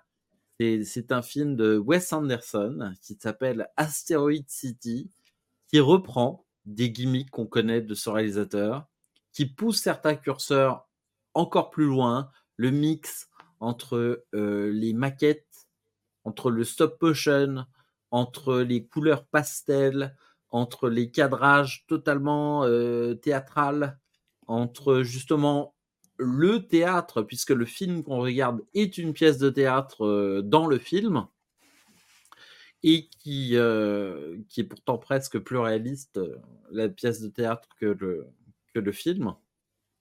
Euh, moi, j'ai trouvé ça magnifique. J'ai trouvé ça émouvant, pas dans le sens où je me serais identifié à un personnage et où euh, je euh, me serais fait tirer les larmes par prise d'otage, mais tout simplement parce que c'était beau, c'était magnifique et bah, ça reste pour moi l'un des meilleurs directeurs d'acteurs qui permet justement aux acteurs de sortir d'un registre qui fonctionne le plus souvent très mal, à savoir je veux faire réaliste, mais j'ai raté, mais c'est pas grave, j'ai froncé les sourcils, j'ai parlé fort parce que je veux l'Oscar. Euh, Asteroid City, c'est un film qui était boudé par beaucoup de gens, par toi, par la presse, par les. Non, non, pas du tout. Hein. Euh, j'ai beaucoup aimé. Hein. Ah il est pas dans le top. Et il est, il est aux portes du top. C'est comme toi, c'est comme toi avec euh, Creator. The, Creator. Creator? Creator. Allez, on va pas essayer. Le créateur, comme on dit euh, euh, chez nous, monsieur. Le créateur. euh, Asteroid City, c'est euh, c'est finalement. alors j'aurais pu faire un mix hein, et mettre ces courts métrages de Netflix dedans, mais je les ai pas mis dans le top parce que effectivement il, il y a un côté un petit peu plus cheap, moins abouti mais euh, bah, c'est un cinéaste qui m'a jamais déçu et qui m'a certainement pas déçu ici. Et tu vas voir que l'émission va tout d'un coup prendre un rythme incroyable À moins que tu veuilles revenir sur Asteroid City. Euh, non, mais tu, tu, dis que je ne l'ai pas aimé. Moi, j'ai beaucoup aimé. Euh, je suis vraiment à l'aise dans les films de Wes Anderson, même le précédent qui était en court métrage, qui n'a pas du tout plu au, public. Moi, il y a certains segments qui m'ont beaucoup ému et, oui, je, me délecte de regarder les décors, le travail, la direction artistique des films ça, parce qu'on euh, a, on a beaucoup parlé de la. J'entendais partout dire euh, que la direction artistique de Barbie était formidable, c'est génial, ils ont tout fait en dur et tout. Mais moi, ça me faisait euh, ok, mais c'est un rendu moche. Alors que là, il y a du goût, il y a, c'est, je, me perds dans les décors et j'adore ça. J'aurais préféré Barbie par Wes Anderson. Ah, ça aurait été marrant, oui grand cinéaste. Et alors, le, le film suivant, là, c'est ce qui s'appelle C'est fait couper l'herbe sous le pied, parce que moi, en sixième position, et là, je te permets de prendre de l'avance, puisque ça va être à toi de nous annoncer ton 6 très prochainement, c'est euh, Babylone. Donc, on en a déjà parlé et on va pas revenir dessus. Euh, euh, grand film, à mon avis, sur, sur le cinéma à Hollywood, ce qu'il a de merveilleux et de déplorable. Je vais mettre euh, Anatomie d'une chute. Est-ce que toi, il est plus haut, c'est ça? Non, il est pas. si, si. Ah, c'est Non, mais je très pense que même. moi, tous mes derniers films, je vais juste dire, bah, j'ai mis ça là. Parce que tu, eh ben, euh, on, va, on va juste attendre d'arriver à, ton endroit et. D'accord, on en parlera quand, euh, quand on est un petit peu plus haut dans le classement on peut pas. Anatomie d'une chute, c'était ex avec Tar. Alors, parle-moi de Tar, un film que j'ai raté, que je n'ai pas vu, que je vais rattraper, mais que j'ai très envie de voir et très peur de voir. Pareil, je les ai regroupés un peu ensemble euh, pour cette thématique de suivre euh, une femme dans la tourmente. Euh, dans Anatomie d'une chute, c'est une femme qui est accusée du meurtre de son mari. Quoi Non, je dis, il y a un twist. Il y a... Là, j'ai. Ouais. Et dans, euh, dans Anatomie, euh, non, dans Tar, donc on suit une, une grande chef d'orchestre euh, qui est au top de sa carrière et qui, qui est au top de son talent et qui va peu à peu chuter parce qu'elle est toxique et, et qu'elle a un rapport aux gens qui est problématique. Et c'est un film qui m'a euh, fasciné. Ce mot me revient souvent là dans ce top. Il y a mmh. eu plein de films fascinants. Alors fascinant, ça ne veut pas dire euh, forcément euh, quelque chose de positif, mais ça, la mise en scène est assez remarquable dans ce film. C'est un film de fantômes. je, vous, je vous laisse, si vous ne l'avez pas encore vu, essayer de, chercher les fantômes dans le film. Il y en a. Euh, c'est un film euh, qui suit encore une comédienne. J'ai beaucoup de films. moi, cette année, mon top, il se sépare entre des films de comédiens et comédiennes euh, très forts et l'animation. C'est l'autre thématique, mais ça sera dans la première partie de mon top. Là, pour l'instant, on reste sur ce film-là. Tar, je te le conseille pour le, le, jeu de Kate Blanchett, qui est fascinant. Je redis ce mot parce que c'est le cas.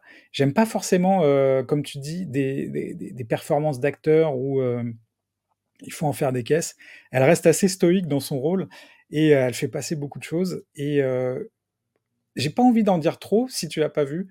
Et moi, ce que j'ai compris du film, comme ça tu sauras un petit peu, où tu peux aller, c'est que c'était quelqu'un d'assez psychorigide et abusif dans son travail, avec un Exactement. de minutie et de perfection dans l'exécution et que ça lui valait des problèmes et que euh, c'était ses propres démons contre lesquels elle devait euh, lutter. Et euh, c'est pour ça que j'ai peur de regarder ça, c'est que moi, moi au bureau, je suis pas un mec sympa. je suis pas un mec drôle, je suis un mec qui, qui fait des choses et qui s'attend à ce que les autres au bureau fassent à peu près la même chose. Et parfois c'est le cas, parfois ça l'est moins, on va dire. Et, voilà, c'est voilà pourquoi j'ai l'impression que je vais être mis face à mes propres fantômes. Euh, pour te donner envie, sans trop en dévoiler, euh, en, montrant la force que ça a eu sur moi, c'est je l'ai vu, puis je l'ai revu dans la ah foulée. C'est vrai? Oui. Ah ouais, en plus, c'est un film euh, assez long. Long. c'est un film long. Je crois qu'il dure deux heures, deux heures et demie, ouais. Et je ne l'ai pas senti passer, contrairement à, peut-être un film qui sera dans ton top plus haut, de Martin Scorsese, par exemple. Mais euh, c'est construit comme un thriller et, euh, après, tu as envie de revoir pour euh, un peu à la usual suspect pour voir ce que tu as raté et alors que c'était devant ton nez. Et c'est ça qui m'a beaucoup plu. Ah bah alors tu l'as peut-être pas mis. Moi c'est Spider-Man Across the Spider-Verse. Non, moi il est plus. Ah, il est plus haut. Il est mm. plus haut, d'accord. J'ai eu peur qu'il y ait un instant qu'il soit même pas dans ton top. Mais, mais du coup, on, en reparlera à la fin si tu veux bien. Enfin, à la fin. D'accord. Ou là où il se situe. Euh, et ça va être à moi de mon, mon numéro 5. Euh, évidemment, c'est euh, c'est le retour de, de Martin Scorsese avec une grande fresque historique magnifique qui nous parle d'une histoire que à part les petits malins qui avaient lu le livre, euh, la plupart des gens ne connaissaient pas. Les Indiens Osage qui sont, euh, à force d'être délocalisés, mis sur un territoire où il y a du pétrole, qui deviennent immensément riches et que, euh, que les Blancs, menés par un Robert De Niro au sommet de sa forme et un, un DiCaprio qui joue un abruti complet, vont s'employer à, à détruire pour les déposséder euh, de leur richesse, euh, pour récupérer ce que euh, bah, finalement ces, ces, sales Indiens se sont accaparés, alors qu'en fait c'est nous qu'on a volé le territoire. c'est tragique, c'est un film dur, c'est un film âpre, c'est un film qui préfigure le grand banditisme tel que Scorsese l'a dépeint tout au long de sa carrière. Et c'est un film qui, qui nous a fait découvrir une actrice extraordinaire et qui est voilà filmé alors pas totalement à l'ancienne mais avec avec une direction d'acteur au cordeau d'une mise en scène finalement assez sèche, assez directe, y compris dans des grandes scènes euh, de dialogue qui pourraient être très ennuyeuses chez n'importe quel autre réalisateur, mais où il n'oublie jamais de faire monter des tensions, qu'elles soient de l'instant ou qu'elles soient au, long cours sur tout le film. Et, euh, et pour moi, c'est un des très bons Martin Scorsese. Et euh, certes, il est très long et c'est pas le film qu'on va qu'on pourrait regarder tous les week-ends comme les affranchis mais c'est vraiment un film fort et qui est, qui est une espèce comme ça de monolithe euh, qui va rester comme des grands films qui parlent de l'histoire américaine. Ça aurait dû être dans mon top. Un Scorsese ça aurait dû être dans mon top. Un Miyazaki ça aurait dû être dans mon top. Un Spielberg ça aurait pas dû être dans mon top. Et là, je me retrouve. Euh, euh, là, je m'aperçois que j'ai mis Spielberg et pas Scorsese, alors que je préfère mille fois Scorsese, mais sur ce film-là, il m'a laissé sur le côté, en fait. Et donc, j'en arrive à mon, à mon 4 qu'on a déjà cité plus tôt, puisque toi, il était en, en, 7, je crois. The Fabulous Man, donc on en a déjà parlé. Ça va être l'occasion euh, pour ton top 4 de te redonner la parole. Et donc, est-ce qu'on va découvrir ton top 4, Ed Wood? Ah, mais je m'aperçois que je me suis trompé. En fait, j'ai parlé de Spider-Man en 5 et en fait, il est en 4. Il y, il y en avait un autre en 5. Est-ce que je peux revenir sur, euh, sur la parole donnée, s'il vous plaît, monsieur J'ai envie de dire, on n'est plus à ça près. Hein, bah oui. Écho, euh, etc. Alors, le vrai numéro 5, euh, c'est quoi? Et on, on a C'était les... C'était les feuilles mortes, mais pareil, je vais aller vite parce que tu l'as pas vu. Et moi, je préfère quand on débat, si c'est juste quelqu'un qui dit ouais, c'était super bien. Mais vends-moi le film. Vends-moi le film. Est-ce que tu aimes Maki Karos, Coris Maki ben, Forcément, oui. Et ben voilà. Et pourquoi t'es pas allé le voir? Parce que le cinéma près de chez moi ne l'a jamais proposé ou sur ah, un laps de temps trop court et que aller à Paris, est devenu une aventure. C'est cette fameuse flemme. C'est une euh, non-comédie, non-comédie romantique, euh, une rencontre ratée et, finalement réussie entre deux êtres, deux solitudes. C'est la manière de filmer de Aki Kaurismäki, tout en détail, en lenteur, en longueur. ça dure 1h30. en temps ressenti, c'est un peu plus long, mais c'est une torpeur agréable. On a envie de, de d'errer dans cette ville à la fois réaliste et fictive, à la fois froide et chaude, à la fois inhospitalière et, attirante. Et on a envie de, connaître plus encore de, ces deux personnages. voilà, je ne vais pas en dire plus parce que je préfère qu'on dialogue. Que en trois, j'ai placé Anatomie d'une chute, donc le film de Justine Triet qui a été récompensé euh, au Festival de Cannes, qui rafle énormément de prix dans le monde entier, ce qui est plutôt une bonne nouvelle pour l'aura du cinéma français en général. Ça, redescendra peut-être jusqu'aux acteurs qui font de la figuration pour, euh, pour caler leurs heures euh, et avancer dans la vie. Euh, bah, le film, oui, euh, tu l'as dit, c'est euh, c'est une fable dont la parole est mise en doute. Alors, tout le monde a dit tout sur ce film. Il y a quelque chose que j'ai pas beaucoup entendu, qui est une théorie dont je ne sais pas si j'en ai fait part quand on a parlé du film, mais j'ai beaucoup repensé au film qui ne nous dit jamais l'a-t-il fait, l'a-t-il pas fait. Voilà. Et je pense que euh, quand euh, Justine Triet et son scénariste euh, d'ex-mari ont travaillé sur le film, je suis arrivé à la conclusion aujourd'hui qu'ils se sont dit dès le départ, on va écrire ce film sans décider, sans savoir si elle est coupable ou pas. C'est ce qu'on on, s'était posé la question effectivement pendant le podcast. Je fais une petite aparté, parce que si vous voulez en savoir plus sur euh, notre avis sur ce film, allez écouter le podcast euh, Querelle présente à la fraîche, spécial, euh, je sais plus, c'était le numéro 3, je crois. oui, c'était une question qu'on s'était posée, et moi j'ai l'impression qu'ils y répondent quand même dans, le film, sans, sans divulgacher. Mais... Sauf que tu vas, tu vas avoir énormément de personnes qui vont te regarder en face, et selon d'où ils parlent, ils vont te dire Ah bah ouais, elle l'a fait. Ou ils vont te dire Ah bah non, elle est innocente, évidemment. Euh, j'ai vu sur Twitter des gens Ah, le salaud de procureur, tu vois. Alors mmh. que le mec fait son boulot, tu vois. Il y a des, il y a des, il y a des faits qui posent question et, euh, il investigue euh, au cours du procès.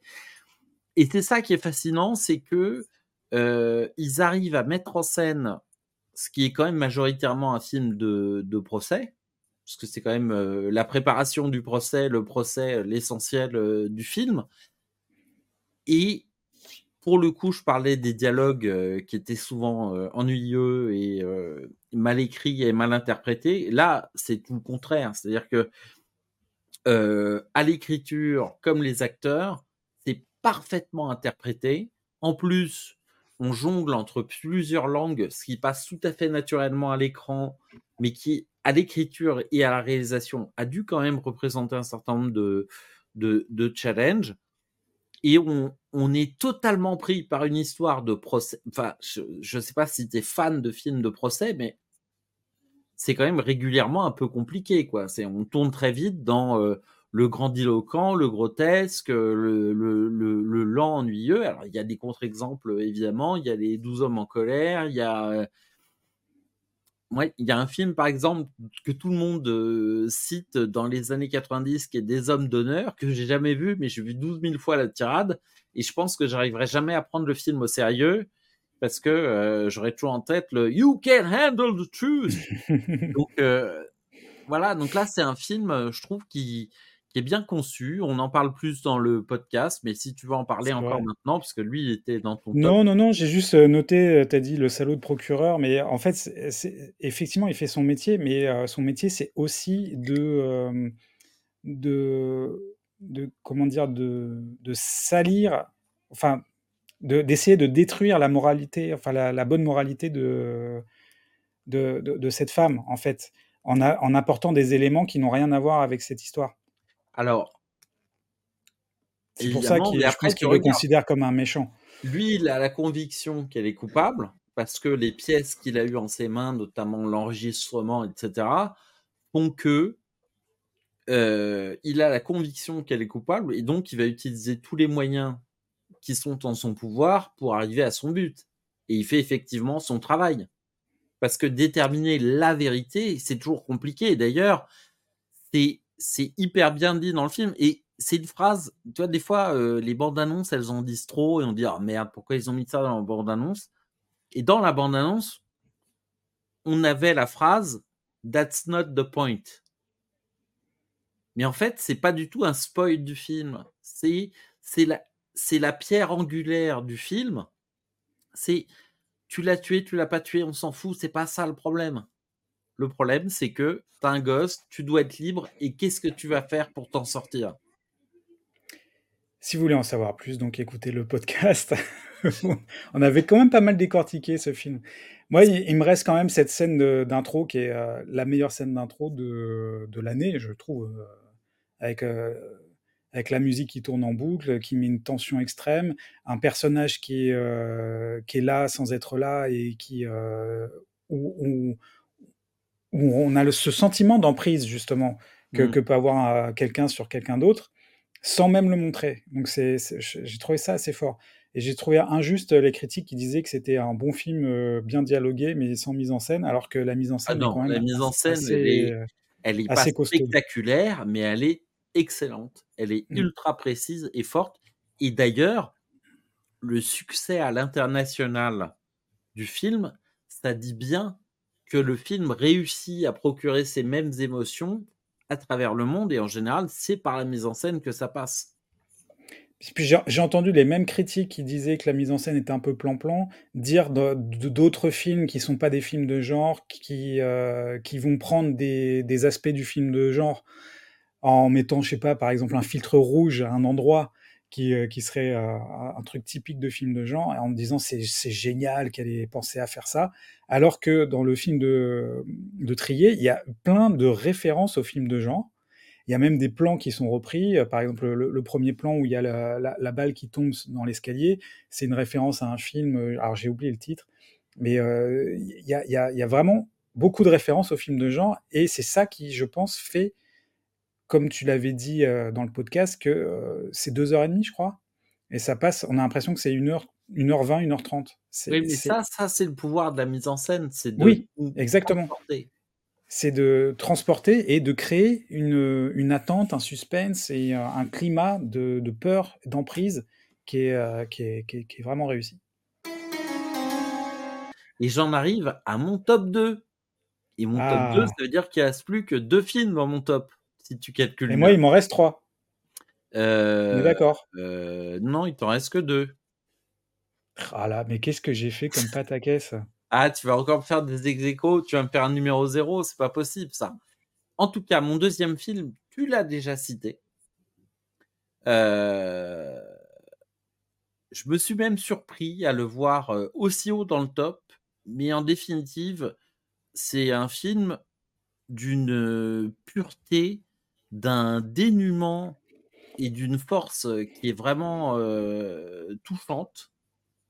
C'est un film où on passe par toutes les émotions. Il est à la fois drôle, il est à la fois un peu stressant. Il est, vraiment, on est, on est touché et il est, il est pas impossible que j'ai versé quelques larmes à la fin. Et pourtant, ça pourrait ressembler à une comédie à deux balles euh, si on écrit euh, le pitch euh, sur, sur une feuille de papier. C'est Yannick. Ah oui. J'ai été J'étais là, je me dis, mais de quoi il parle? Ah, mais c'était fait exprès. mais, vraiment, j'ai été touché. Alors, moi, je découvrais le comédien avec ce film. Hein, enfin, on je l'avais peut-être vu avant, mais je l'avais pas vu comme ça. Puis, il est vraiment mis en avant dans, dans le film. Et la situation, elle est normalement crédible zéro. Je veux dire, il n'y a, rien qui, y a rien qui va. Et pourtant, ça tient. C'est un huis clos, on s'ennuie pas une seconde. Alors, euh, le bon goût. Euh, Normal, ça dure 120 secondes.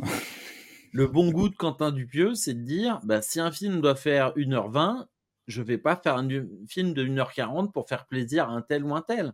Finalement, 1h20, c'est une très bonne durée. D'ailleurs, je pense que les salles de cinéma sont assez contentes. Ça leur fait peut-être une séance de plus euh, en fin de journée.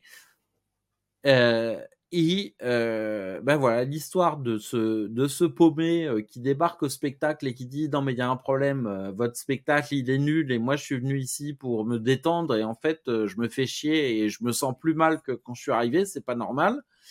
Et qui prend, qui, qui prend en otage l'assistance et les, et les comédiens. Et, aujourd'hui, je pense, et je le dis, et heureusement ou malheureusement, comme il fait un film tous les six mois, peut-être qu'il va me, me faire une grande dégringolade avec son Dali. Mais je pense que Quentin Dupieux, c'est le plus grand cinéaste français euh, actuel. Parce que tous ses derniers films sont totalement jouissifs. C'est vraiment euh, à déguster, se faire plaisir. C'est euh, alors les gens disent un bonbon, mais j'aime pas les bonbons moi, donc j'ai envie de dire euh, c'est une gougère de Bourgogne, tu vois.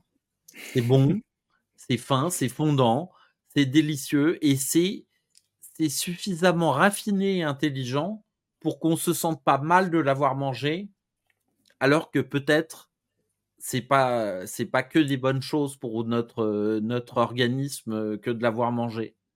Je sais pas si je suis très clair là. Oui, oui, je comprends. Mais euh, voilà, donc Yannick, pour moi, top 2. Alors moi, donc il est beaucoup plus bas dans le top et euh, j'avais fait une hiérarchie entre, euh, donc les chiens de la casse et Yannick.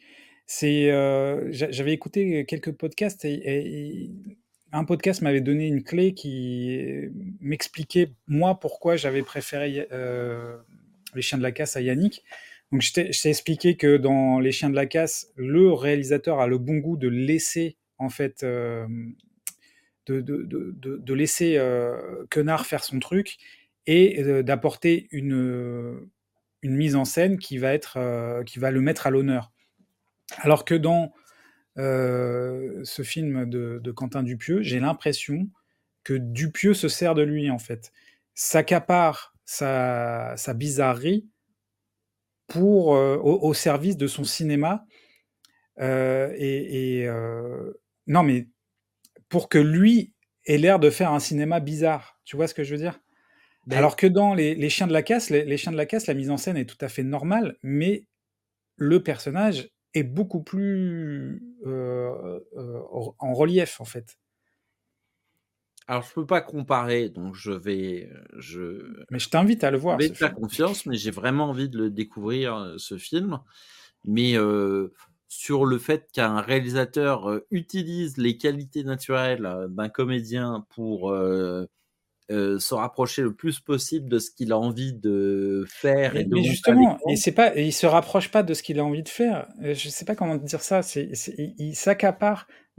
En fait, j'ai l'impression qu'il se dit, bah puisque j'ai ce type bizarre, j'ai plus rien à faire d'autre pour que ce soit bizarre. Mais à ton avis, le César, il va le gagner pour Yannick ou pour euh, Chien de la Casse? Bah, je, pense qu'il va pas gagner le César en fait. Alors vas-y, donne-nous ton Execo top 2. Que, Execo top 2, ce sont deux films en stop motion. Ouais. Euh, l'un est euh, sombre, il est bresson, et l'autre est hyper lumineux. C'est Mad Dog, Mad God, pardon, Mad God en troisième, et Marcel le coquillage avec ses chaussures en deuxième. D'accord. Alors, on en a déjà parlé dans le podcast. Matt Godge, on en a déjà parlé. Marcel, tu m'en as déjà parlé. Je ne l'ai toujours pas vu. J'avoue que je suis moyennement attiré. Est-ce que tu peux me le revendre aujourd'hui pour me convaincre? Mais je crois qu'on a déjà parlé dans l'émission. Hein. C'est Marcel le coquillage en basket. C'est une prouesse technique déjà. C'est euh, parce que c'est en stop motion, d'accord, mais c'est un documentaire. Un documentaire sur un petit coquillage qui est donc en stop motion, mais tout le reste est, en réel, en fait. C'est euh, le personnage, pardon, le personnage euh, principal, c'est un, comédien, un humain. tout, c'est en décor naturel. Mais tous les petits personnages coquillages sont en stop motion. Donc déjà, ça, prouesse technique, je sais même pas comment ils ont fait. Euh, c'est incroyable. Et donc, c'est un film documentaire sur un petit coquillage qui a perdu le reste de sa famille. C'est hyper touchant, hyper poignant.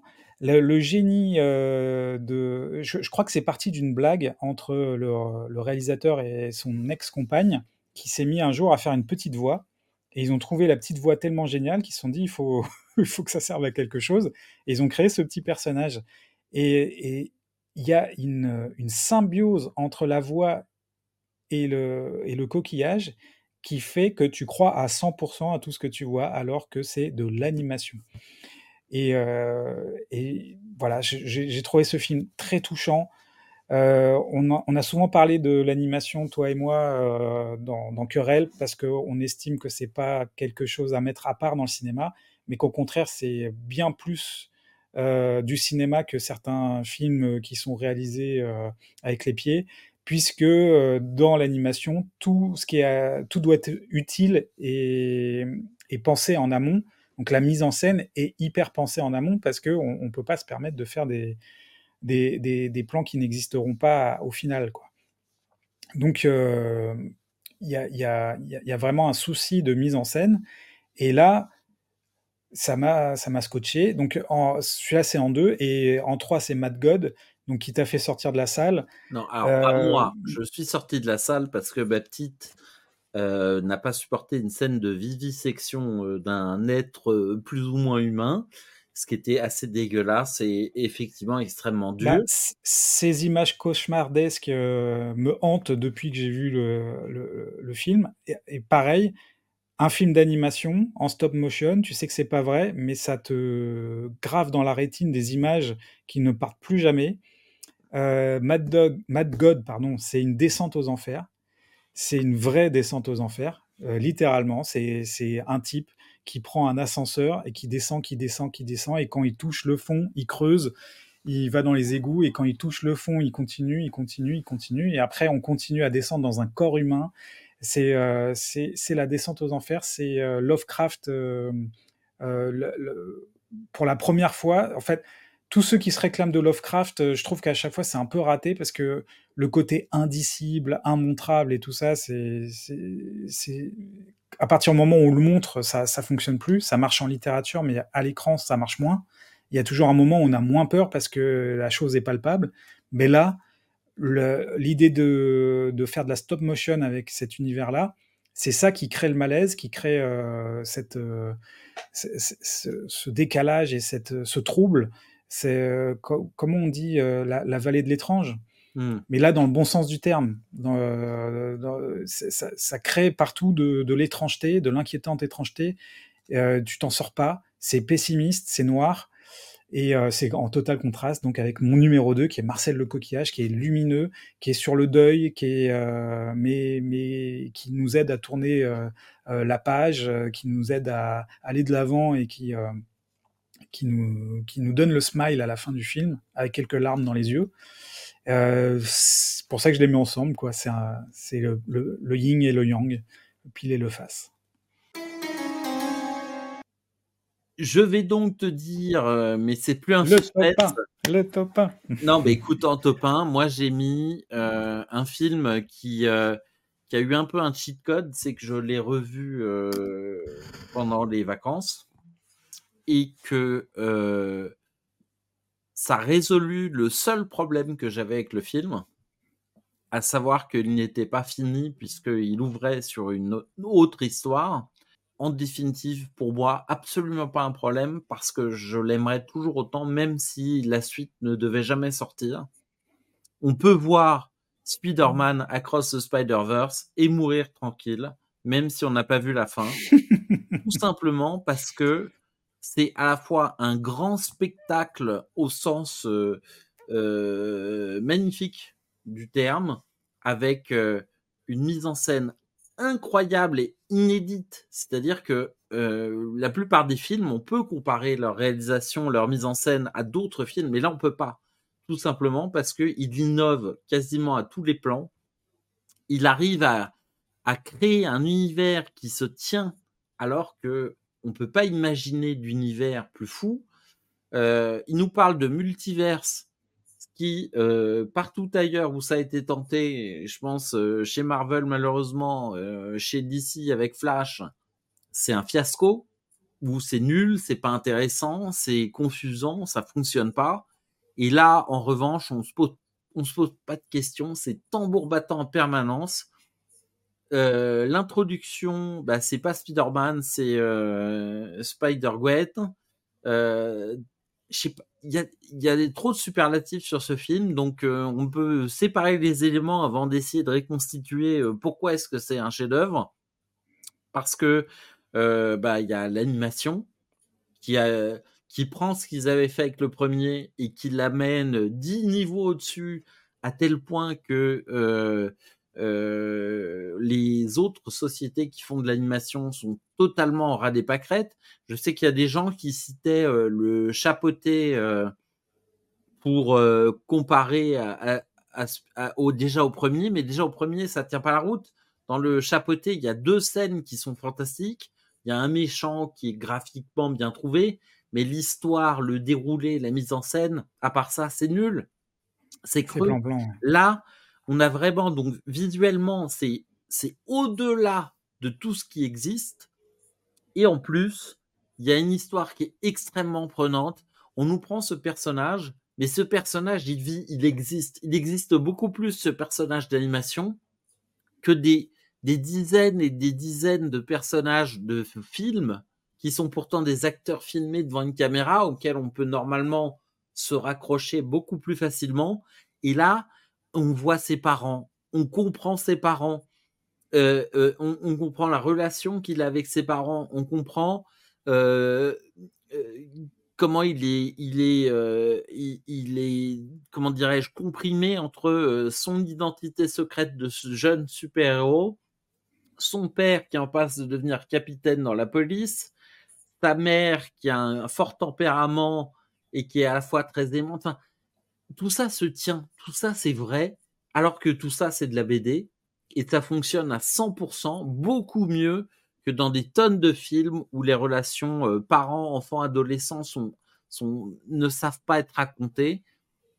Et, euh, et, tout ça, ça suffirait à en faire un bon film, mais en plus il y a une action incroyable et il y a euh, alors euh, l'enjeu euh, de l'événement fondateur, etc., il est presque anecdotique au milieu de euh, cet univers euh, euh, indien, cet univers où il y a tous les Spider-Man réunis, où il y a, enfin, il y a trop de choses, ça va trop vite, c'est trop beau.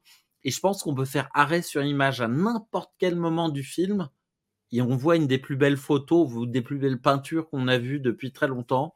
Moi, je, je l'ai vu il y, a, il y a une semaine à peu près. Enfin, je l'ai revu il y a une semaine. Je pense que je vais le revoir euh, euh, peut-être pas ce soir, mais euh, ce week-end. Enfin, oui, je suis impatient de voir la suite, mais en fait, le film en lui-même est tellement bien construit que cette fin en cliffhanger, finalement, ça pourrait être une fin. Et encore une fois, on parle de l'imagination.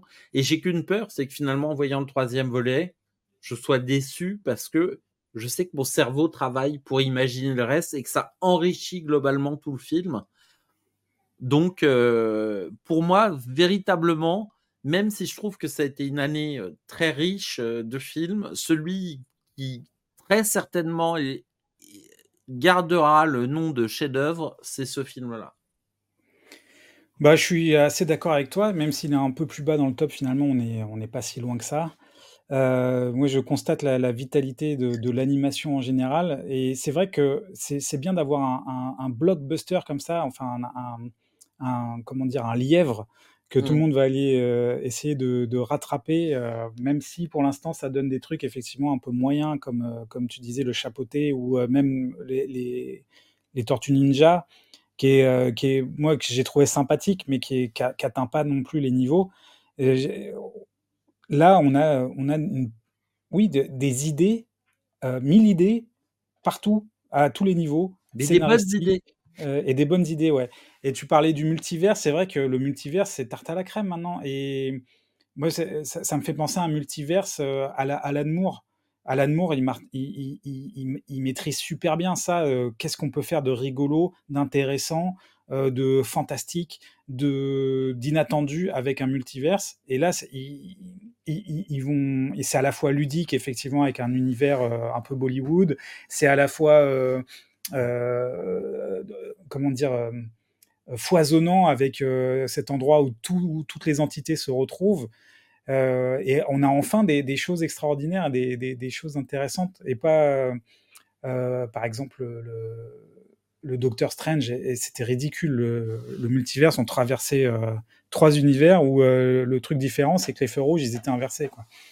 Là, là, on a vraiment des, des surprises partout on a des, choses incroyables. Ouais, non, mais je suis... tu en as très bien parlé, j'en dirai pas plus. Euh. Non, mais euh, regarde, repense à cette scène euh, Bollywood. Oui, qui ne, qui ne sert à rien dans le scénario, mais. Si, mais finalement, tu as l'impression d'avoir découvert tout cet univers et de le connaître, ou en tout cas d'en avoir une idée assez, assez construite en fait, ça doit durer quoi? 10 minutes dans le film, maximum? Oui, oui, oui. Et, le, et rien que l'introduction de la musique mise en couleur, la façon dont les décors se transforment derrière les personnages en fonction de l'évolution de leurs sentiments. Euh, le, moi, franchement, et, la fin, le climax, c'est incroyable la façon dont c'est construit c'est-à-dire que, contrairement à Dune, où je suis vraiment resté, euh, mais la suite, quoi, là, j'avais un sentiment, un sentiment de satiété totale, quoi. Donc, euh, intouchable pour moi, ce film. bah, c'est l'heure pour moi de révéler mon top 1. Ah bah oui. Et mais que dire après toi? Parce que tu l'as défendu avec un tel enthousiasme. Moi, je sais pas si je réussirais à être aussi enthousiaste sur mon top 1 euh, pour te donner envie, parce que je crois que tu l'as pas vu. Tu l'as ah. passé à côté. Et c'est un film d'animation, encore une fois, français. Euh, on a beaucoup parlé du cinéma de genre français euh, cette année parce qu'il y a eu des films qu'on n'a pas mis dans notre top, mais je pense qu'on estime quand même tous les deux, du genre Le règne animal. Il doit pas être, euh, il doit être au port du top. Euh, pas topable pour moi, mais un bon film. Euh, là, il y a Vermine qui vient de sortir, apparemment, qui se défend bien. Je l'ai pas encore vu. Il y a Vincent doit mourir et tout ça. Enfin, il y a, eu un petit, un petit boost de cinéma de genre. Et le vrai boost, moi, c'est le cinéma de genre science-fiction et c'est Mars Express. Ah ouais. Est-ce que tu as vu ce film? Je n'ai pas vu Mars Express. C'est l'un de mes plus gros regrets pour l'instant. Je vais peut-être euh, samedi euh, euh, mettre ma tenue de combat et essayer d'aller à, Paris, cette ville hostile et dangereuse, pour aller voir Mars Express. Et je suis, comment dirais-je, estomaqué de le voir en top 1, donc j'ai envie de... Ah non, mais j'ai été le voir bah, à sa sortie. Là, euh, euh, on, a fait une série de stages à, Cergy et euh, il y avait un UGC à, Cergy. J'ai pu aller le voir avec un camarade et on est ressortis tous les deux ravis.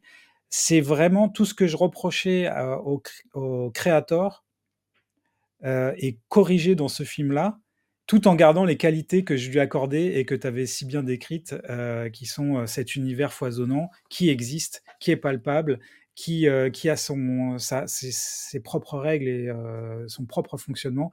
Là, c'est pareil, c'est, c'est, la vie sur Mars existe. Euh, la technologie existe. Et contrairement à, enfin, si c'est un peu dans la lignée de The Creator, c'est que la technologie n'est pas vraiment expliquée. Tu la comprends parce qu'elle fonctionne. Et, je trouve ça assez extraordinaire. Tu vois les choses fonctionner, tu dis, mais c'est évident. Tu as, l'impression qu'ils ont. Euh, je me demande d'ailleurs si c'est pas vraiment ça qu'ils ont fait, s'ils n'ont pas parlé à des ingénieurs, à, des euh, designers. à des... en interview, et ah euh, sans avoir passé des mois à travailler avec des scientifiques et des ingénieurs, ils se sont quand même, pour un certain nombre de sujets qu'ils abordent dans le film, allés voir des géologues, des, des astrophysiciens, des, ingénieurs, des designers, et ils ont effectivement fait le boulot pour réussir à ce résultat que tu évoques. Je n'avais que leur vœu pieux pour l'instant. Maintenant, tu me confirmes que. honnêtement, c'est, tu, tu, me dis ça, moi j'en, suis convaincu parce que tout fonctionne. Ça, ça me fait un peu l'effet, euh, tu vois, dans, enfin j'étais pas né, hein, mais c'est l'effet que Tintin, euh, on a marché sur la Lune, a dû avoir euh, tout à coup en se disant mais c'est plausible, c'est plausible d'aller marcher sur la Lune et, euh, et, et, RG était au courant de, de, tout ce qui était à la pointe à ce moment-là et a rendu palpable le truc. De même, Stanley Kubrick avec 2001, l'Odyssée de l'espace. Et là, c'est vraiment ce souci-là, sauf qu'en plus, tu as le tu as l'infini pouvoir de, l'animation. C'est-à-dire que tu peux représenter à l'écran euh, tout ce que tu veux, tout ton imaginaire. Et ce qui est encore plus fort, c'est qu'il n'y a pas de suspension d'incrédulité euh, euh, gâchée par le fait qu'il y a une technologie qui va être en image de synthèse et des personnages qui vont être des comédiens. Là, tout est dans, le même univers, tout est en dessin. Donc, tu as, vraiment quelque chose, une adéquation à cet univers immédiat. Et j'ai adoré ce film euh, dont le scénario n'est pas des n'est pas des plus euh, subtils, mais a le mérite d'être un scénario assez droit qui va qui a un début, un milieu, une fin et qui et qui te tient en haleine quand même parce que tu veux même si c'est classique, c'est c'est du film noir. C'est un peu ce que c'est un peu du Blade Runner en fait, c'est une enquête. Mais euh, dans un univers tellement réaliste, tellement palpable que euh, j'en ai encore des... En fait, j'ai envie d'y aller, j'ai envie de, de revoyager dedans, j'ai envie de, revoir ce film plusieurs fois, comme toi, tu as, revu plusieurs fois Spider-Man. J'ai envie d'aller voir tous les détails. Et ce qui est génial, c'est que rien n'est expliqué. Parfois, tu es un petit peu dans le dans l'embarras. Tu te dis, mais est-ce est que je vais comprendre? Euh, Parce que là, il me laisse dans le flou. Et en fait, la scène d'après, tu comprends. Il faut, faire confiance au film, tout va être expliqué, tu vas tout comprendre, mais sans que ça passe par les dialogues, forcément, ça va passer par, euh, euh, du concret, par de l'action. Euh, il y a par exemple un moment, l'héroïne arrive sur une scène de crime, et il y, a quelque chose de bizarre qui se passe, c'est que les, enquêteurs qui sont déjà sur la scène de crime ont une réaction commune au même moment. Et on se demande ce qui se passe. Et en fait, l'instant d'après, on s'aperçoit qu'ils sont en conférence call, euh, chacun les uns avec les autres, mais dans, euh, dans, l'esprit, en fait, et qu'elle n'est pas encore dans la, dans, dans, la conf call. Et que quand elle actionne, elle est euh, dans, dans, la conf call, et on comprend qu'ils sont des blagues, qu'ils sont en train de parler du corps, etc. Et tout, tout est expliqué comme ça, en fait. C'est-à-dire par l'action, par, par, par, par, les événements, et j'ai trouvé ça vraiment top. Et je te le conseille. Et j'hésitais à le mettre en top 1, et puis je me suis dit, mais pourquoi pas? C'est Ce film m'a apporté du plaisir sur tous les points. c'est une, une, réalisation impeccable. moi, j'ai adoré. Et je te le conseille vivement. Ben, j'ai très envie de le voir. Je regrette qu'il n'ait pas été mieux distribué parce que. Euh, il a été pas mal distribué quand même. Ben ouais, mais tu vois, dans mon Cinoche, il y avait une séance par jour à des horaires à la con et j'ai jamais pu y aller parce qu'il fallait euh, soit que je pose une demi-journée euh, au boulot. Oui. Et, euh, et c'est dommage, je pense que ce film n'est pas. Alors, du point de vue des producteurs, apparemment, ils ont quand même eu le succès qu'ils espéraient parce qu'avec les ventes internationales, les télévisions et tout, tout va bien. Mais ça donne vraiment l'impression du film, quand il va être disponible sur Netflix, ça va être un phénomène mondial, quoi. Donc, euh, euh, j'espère qu'il y aura un succès. Et puis ça, ça, ça, remet euh, la France au, cœur de la science-fiction, dont elle est le, le, comment dire l'origine en fait. La, la, science, la science-fiction, c'est Jules Verne, c'est c'est Métal Hurlant, c'est Barjavel et tout ça. Et, et, et c'est vrai que on entend ce discours sur le cinéma de genre à la française, le cinéma de genre à la française, et il suffit de, d'y aller, quoi, en fait, de, de, se donner les moyens. Et, Ce, que, disaient les réalisateurs des interviews que j'ai suivies, c'est que ce projet-là, finalement, il existe parce que c'est le moment où France Télévisions a créé un espace pour créer du, dessin animé, euh, pas mmh. seulement pour les enfants, quoi. Et mmh. eux, ils avaient un projet dont ils rêvaient, qu'ils pensaient qu'il se ferait pas, et qui ils sont arrivés au bon moment, au bon endroit, avec la bonne proposition pour euh, vivre euh, leurs rêves. Et, par conséquent, ils ont réussi à faire le film.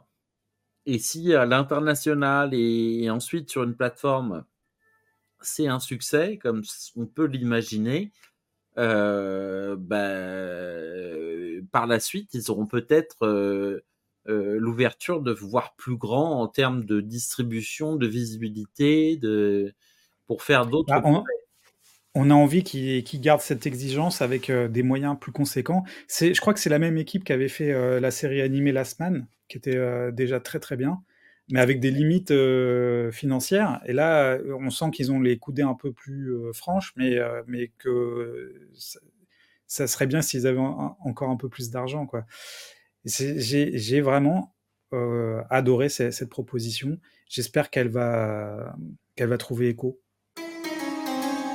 on va mettre un terme à cette émission tout simplement parce que notre euh, enregistreur. On rappelle nos, premiers alors C'est de l'animation tous les deux. Alors, euh, bah, toi, c'est Mars Express. Et moi, j'ai mis Spider-Man Across the Spider-Verse. C'est pas la première fois que chez Curel, notre film de l'année euh, est un, est, animé. un dessin animé. On pourra pas se mettre d'accord sur un top 1 de la chaîne comme on l'avait fait pour le sommet des dieux, je pense non, mais c'est l'animation qui gagne et ça me fait plaisir. C'est l'animation qui gagne, on va dire. On pourra pas se mettre d'accord tout simplement parce que j'ai pas vu le film, que peut-être que moi aussi je l'aurais mis à une place qui aurait justifié qu'on choisisse. On ne peut pas dire. Mais on va se retrouver très prochainement puisque on n'a pas été au bout de ce qu'on voulait faire dans ce bilan 2003. On voulait parler aussi euh, des films moisis, mais euh, toi et moi, on n'aime pas euh, casser du sucre sur les films. Donc ce sera aller peut-être vite. Et puis, sur d'autres films qui n'ont pas accédé au top, mais qui ont quand même. Ah, les euh, mentions honorables. Bah, voilà, les mentions honorables de l'année. Et puis, euh, bah, malheureusement, peut-être qu'on parlera jamais de nos regrets, mais moi j'en ai beaucoup que j'ai mis dans ma liste en couleur à voir. J'en ai rajouté encore ce soir après avoir parlé avec toi. Et euh, bah, il va falloir les, les rattraper. On n'a pas parlé donc de des Trois Mousquetaires, de Barbie, de Napoléon, Oppenheimer, euh, Super Mario, The Killer, Gran Turismo, les films de si, The Killer, on en a parlé. The Killer, on a parlé vite fait. Mais je pense qu'il y avait plus à en dire. Pour moi, c'était pas topable. Mais bon, on en reparlera. Il est l'heure de nous quitter. Euh, je vais te remercier, Ed Wood, de bah, m'avoir. moi aussi, je te remercie. Toujours un plaisir de discuter avec toi. De nous être accompagnés. Oula, je parle pas français. Euh, nous, nous. Être accompagnés euh, pour ce bilan 2003. En tout cas, le top 10. Donc, moi, un top 10 et toi, un top, on ne sait pas trop, mais il y en avait beaucoup. top 367. Exactement. Et bah, j'espère vous retrouver très bientôt sur YouTube ou euh, sur euh, le podcast. Je vais m'attaquer à tout euh, monter pour mettre sur les différentes plateformes. Beaucoup de travail. Je vais faire ça ce week-end parce que ce soir, ça va être trop tard. Et on se revoit prochainement pour parler de plein d'autres sujets. Cette année, on va essayer de tenir un rendez-vous bimensuel, peut-être un peu moins, mais en tout cas qu'on essaiera d'être riche et en lien avec l'activité l'enregistrement va se couper. Donc, euh, bah, ciao les querelleuses et les querelleurs et à très bientôt. Ciao.